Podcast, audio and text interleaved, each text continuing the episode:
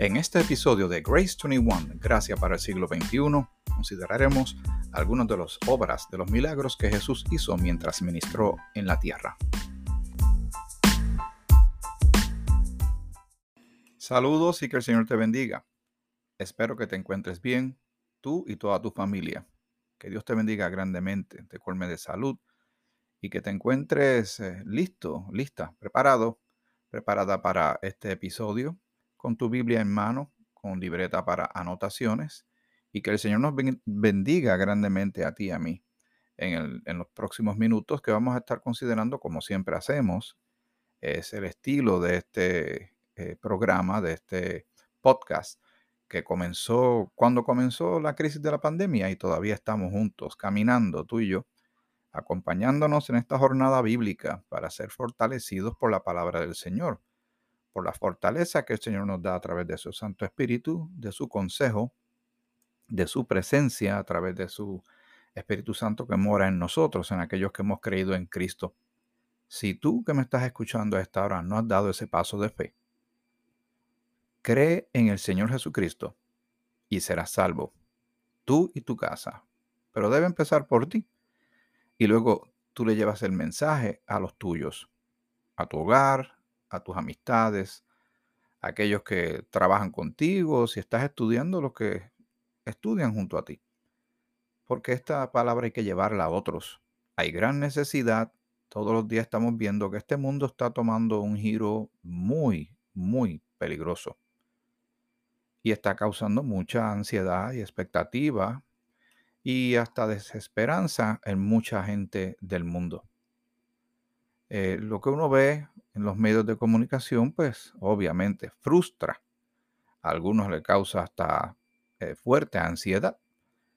Pero si nosotros nos refugiamos en las verdades de la Escritura, en la verdad de lo poderoso que es nuestro Señor, de que nos anticipó que tendríamos aflicciones, que no siempre todo sería color de rosa en nuestras vidas, sabiendo que íbamos a enfrentar momentos difíciles por alguna razón en tu vida y en la mía, Él nos da su palabra, pero también nos da la certeza de que Él está con nosotros en medio de cada prueba, consolándonos, acompañándonos, dándonos de su paz que sobrepasa todo entendimiento eh, y nos da ánimo, nos mantiene la esperanza viva, aunque a veces nuestra fe sea sacudida por algún evento que nos toma por sorpresa.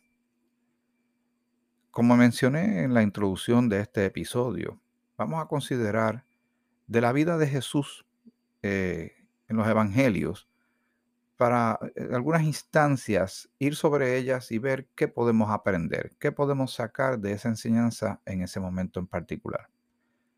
Dios se hizo en forma humana, en cuerpo humano. Nace en Belén Jesús, Emanuel, Dios con nosotros. Obviamente crece, él va a crecer, va a crecer en estatura y va a llegar a la edad de 30 años, cuando ahí es donde comienza su ministerio público. ¿Qué sucedió durante todos esos años? Solo hay algunas instancias que la palabra recoge cuando obviamente nace, en otro evento cuando como que se les perdió a José y a María y él estaba en el templo hablando cosas profundas con gente que sabían de, la palabra revelada hasta ese momento. Y él decía que tenía que estar en los asuntos de su padre.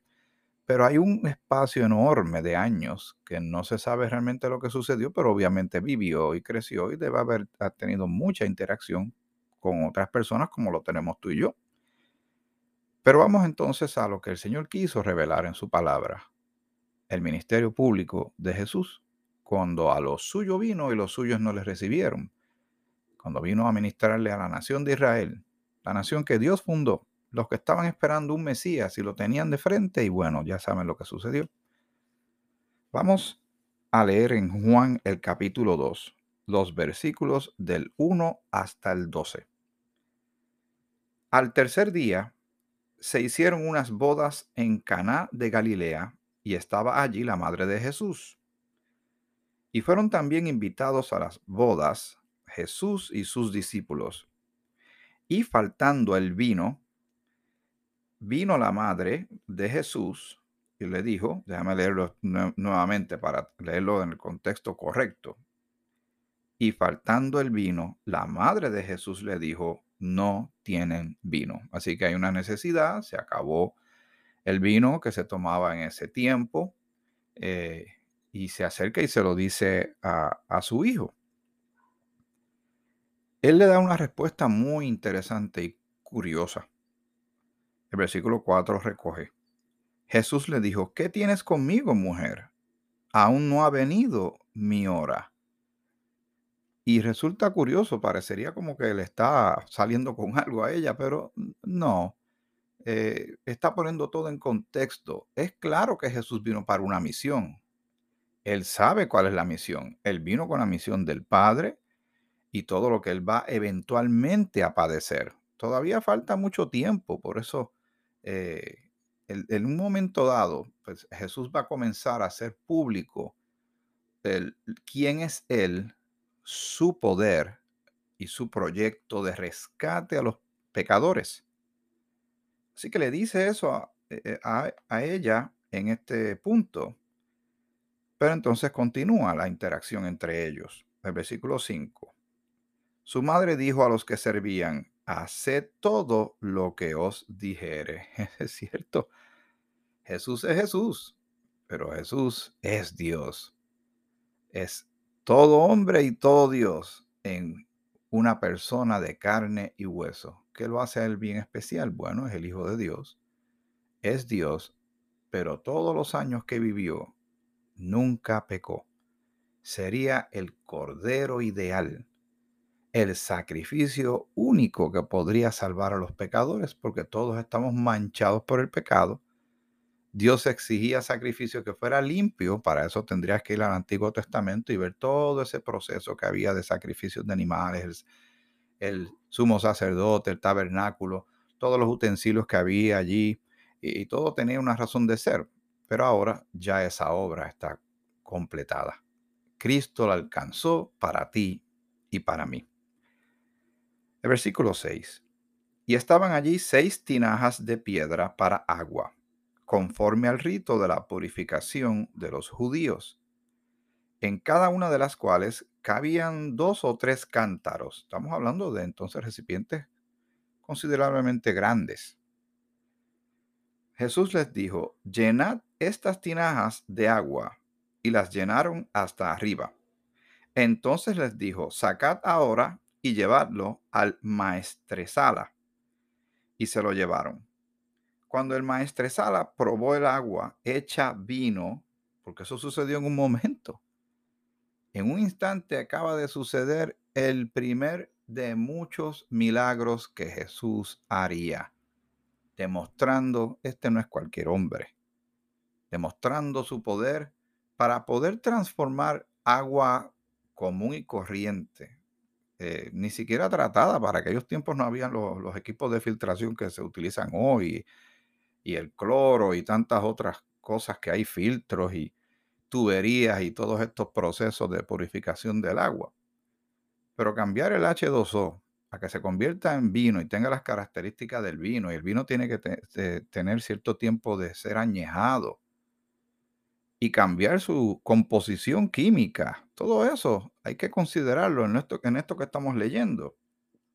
Dice, eh, entonces les dijo, sacad ahora y llevarlo al maestresal y se lo llevaron. Cuando el maestresal aprobó el agua hecha vino, sin saber él de dónde era, aunque lo sabían los sirvientes que habían sacado el agua, llamó al esposo y le dijo, todo hombre sirve primero el buen vino y cuando ya han bebido mucho, ¿verdad? Porque ya las personas están entradas en tragos.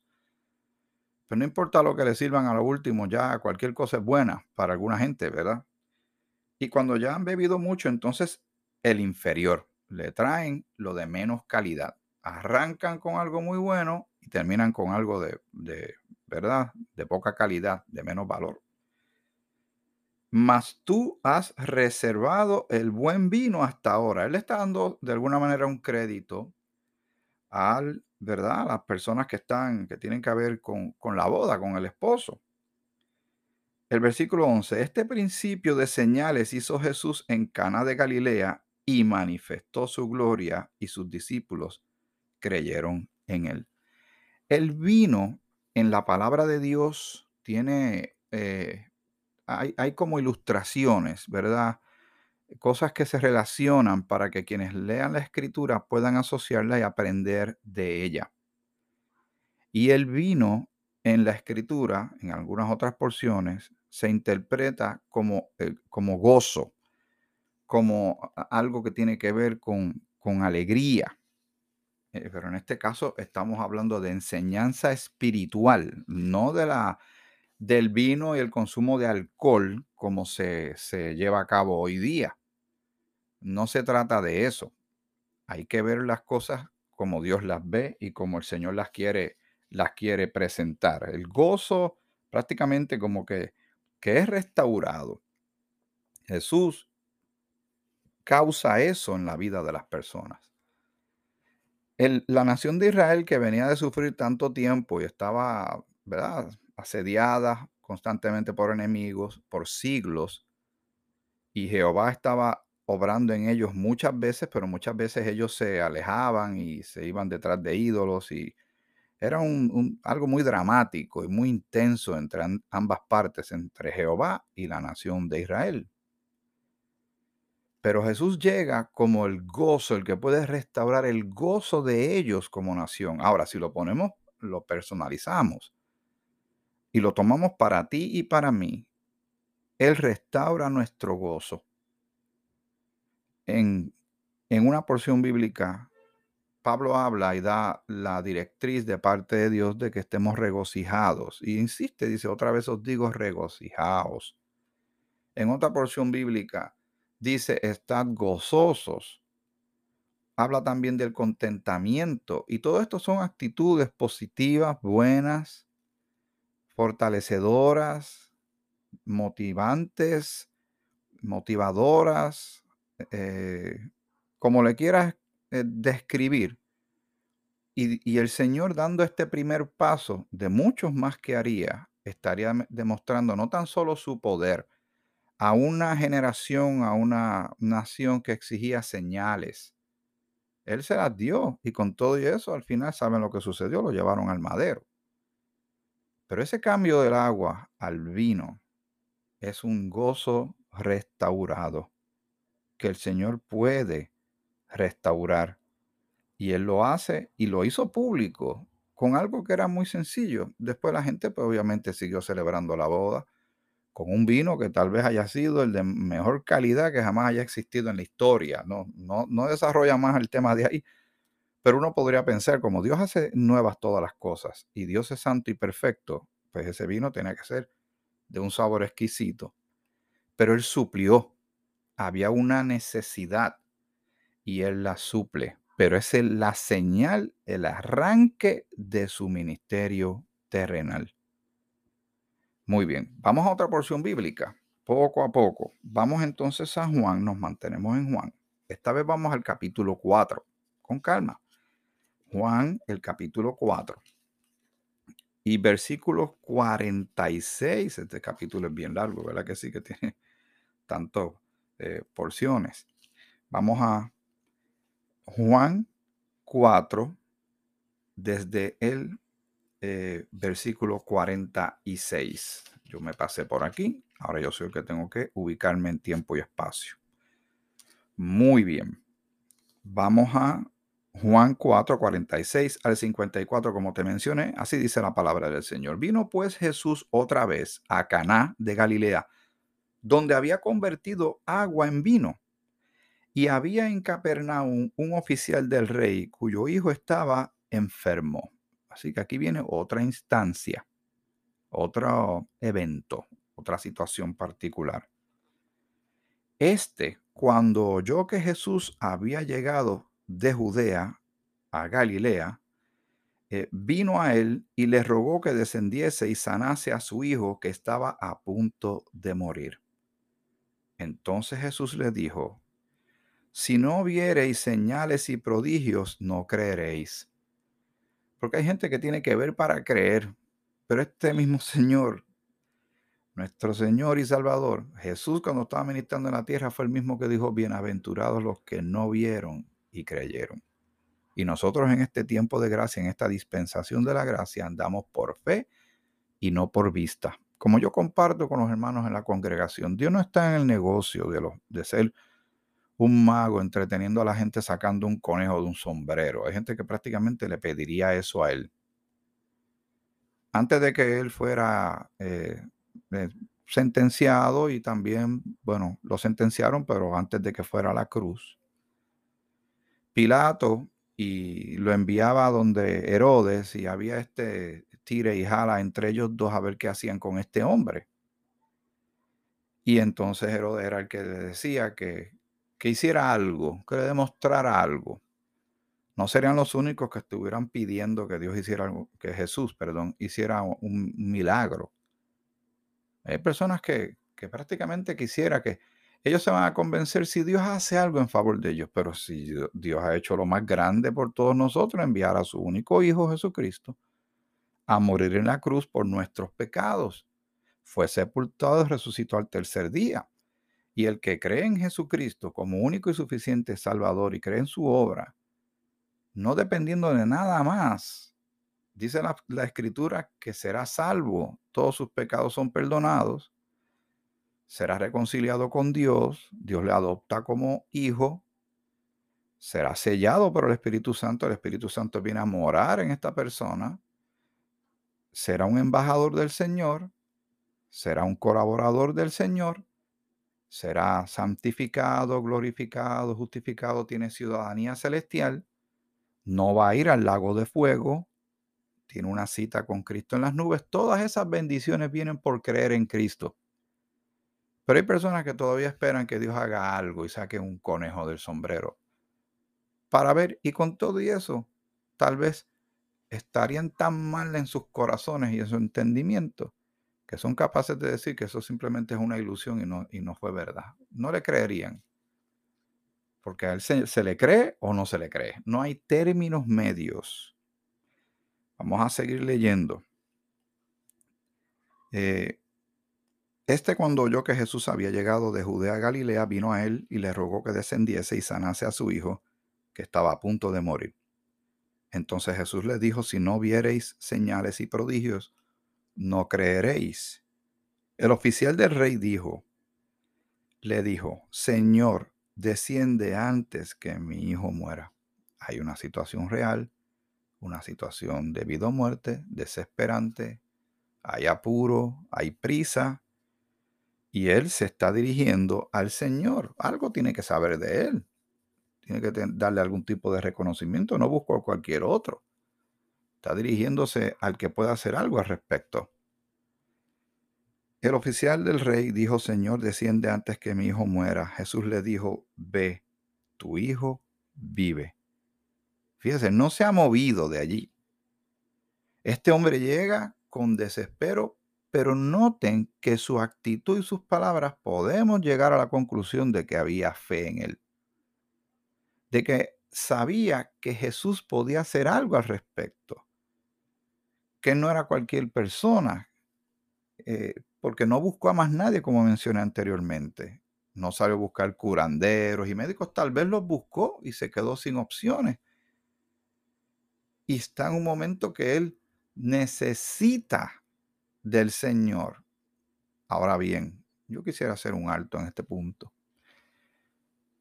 Nosotros, tú y yo, eh, yo voy a aventurarme de que esto es cierto lo que voy a decir, también incluyéndote a ti, pero de parte mía te puedo decir que es completamente cierto, que hemos hecho un sinnúmero de oraciones por mucha gente en diferentes situaciones. Eh, vamos a hablar más específico en situaciones de problemas de salud, donde hay un, eh, una situación que está atentando, una crisis de salud eh, que está atentando contra la vida de tal o cual persona, ya sean niños, adolescentes, adultos, ancianos, y se ora y se clama por ellos. hemos, nos hemos dado cuenta, tal vez hace rato que debimos habernos dado cuenta, de que en algunas instancias, en algunas situaciones, el Señor como que, ¿verdad? Sucede algo, la persona se recupera. milagrosamente y sigue un tiempo más. Eh, casos que eran, bueno, la ciencia se rindió, no había mucho que hacer, pero en otros casos no sucede eso. La persona, pues, eh, su corazón deja de latir, o sea, fallece.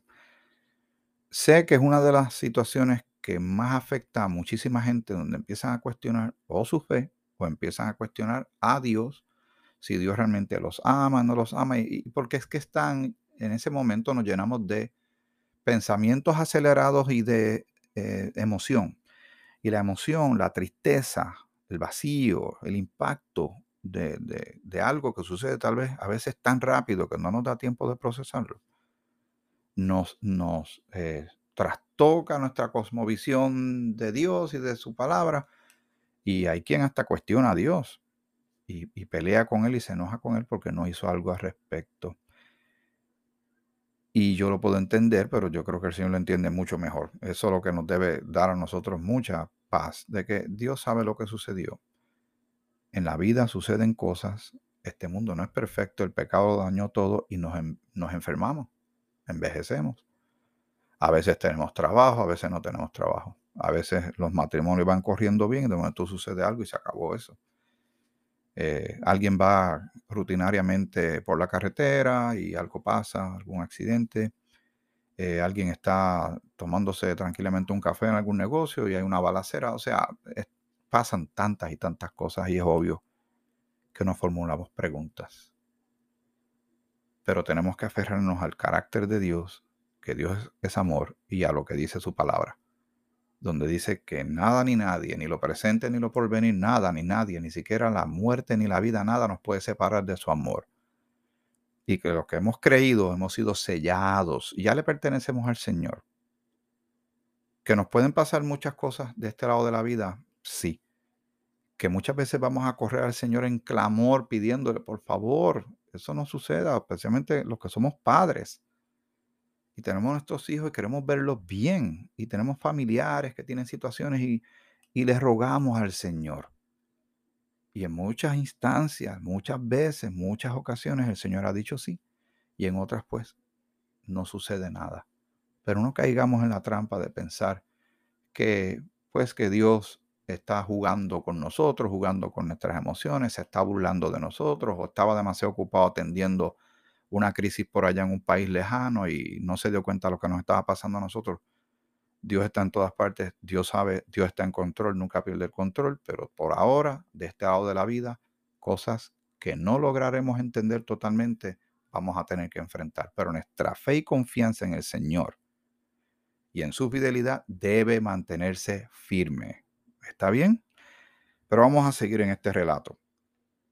Eh, el oficial del rey le dijo, Señor, desciende antes que mi hijo muera. Jesús le dijo, ve, tu hijo vive.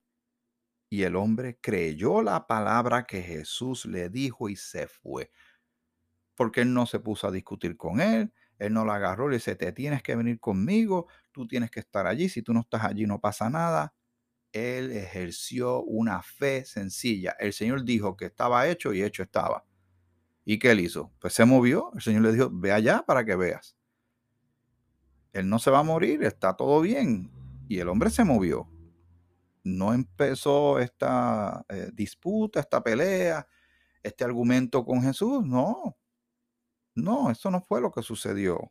El Señor está haciendo una cosa extraordinaria, poderosa, milagrosa y maravillosa que nosotros ahora en el siglo XXI podemos tener nuestra Biblia de frente y leer ese instante que es un momento histórico y sacarle eh, bendición para nosotros en este tiempo. Que posiblemente tú estés pasando una situación difícil o yo la esté pasando o la vaya a pasar más adelante, pero sé que he pasado muchas. Y el Señor nos ha librado de tantas. Y otras, pues uno enfrenta situaciones y de todo se aprende, ¿verdad? Dice que creyó la palabra que Jesús le dijo y se fue. Y cuando nosotros leemos la escritura, tenemos que hacernos la pregunta, ¿estamos creyendo esta palabra? Yo te pregunto, ¿tú la estás creyendo? Versículo 51, cuando ya él descendía, o sea, el varón se va moviendo para allá, sus siervos salieron a recibirle y le dieron nuevas diciendo, tu hijo vive.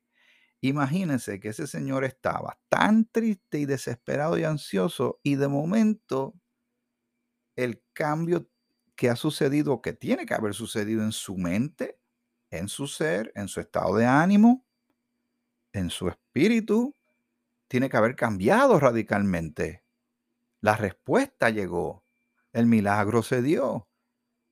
Las cosas estaban malas y ahora el viento ha cambiado de dirección a nuestro favor por la gracia y misericordia de Dios. Es un buen momento para tú y yo recordar todas las veces que el Señor ha escuchado nuestras oraciones y las ha atendido. Y darle gracias, porque eso también nos sirve de recordatorio de que cuando enfrentemos otras cosas en el futuro, Él va a obrar. Ahora, también recordemos que no siempre ha dicho que sí. Y los no de Dios, pues son benditos también, porque Dios es santo y perfecto. Así que cualquier contestación que Él dé es santa y es perfecta. Y a veces los no de Dios son sí de Dios, porque Él sabe lo que realmente nos conviene o no nos conviene. Versículo 52. Entonces él le preguntó a qué hora había comenzado a estar mejor. Y le dijeron, ayer a las 7 le dejó la fiebre. Tenían hasta la hora. Lo, midieron de alguna manera, ¿verdad? Pues no tienen reloj de muñeca, pero ellos sabían en qué momento fue. El padre entonces entendió aquella hora, que aquella hora, ¿verdad? Que aquella era la hora, perdón, en que Jesús le había dicho, tu hijo vive, y creyó él con toda su casa.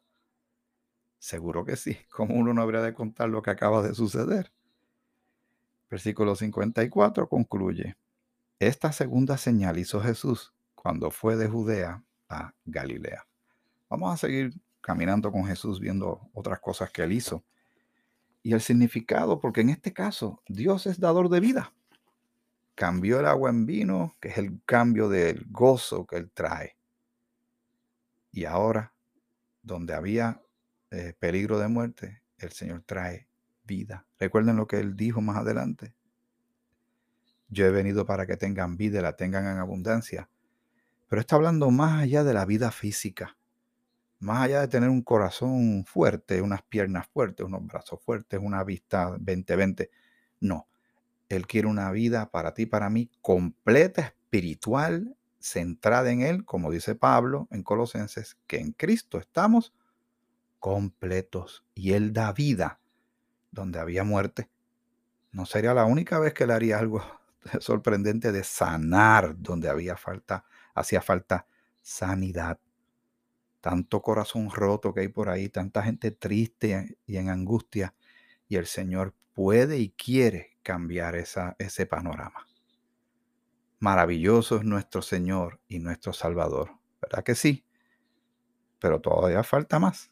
Te invito a que escuches el próximo episodio de Grace 21, Gracia para el siglo XXI. Que el Señor te bendiga, te bendiga mucho.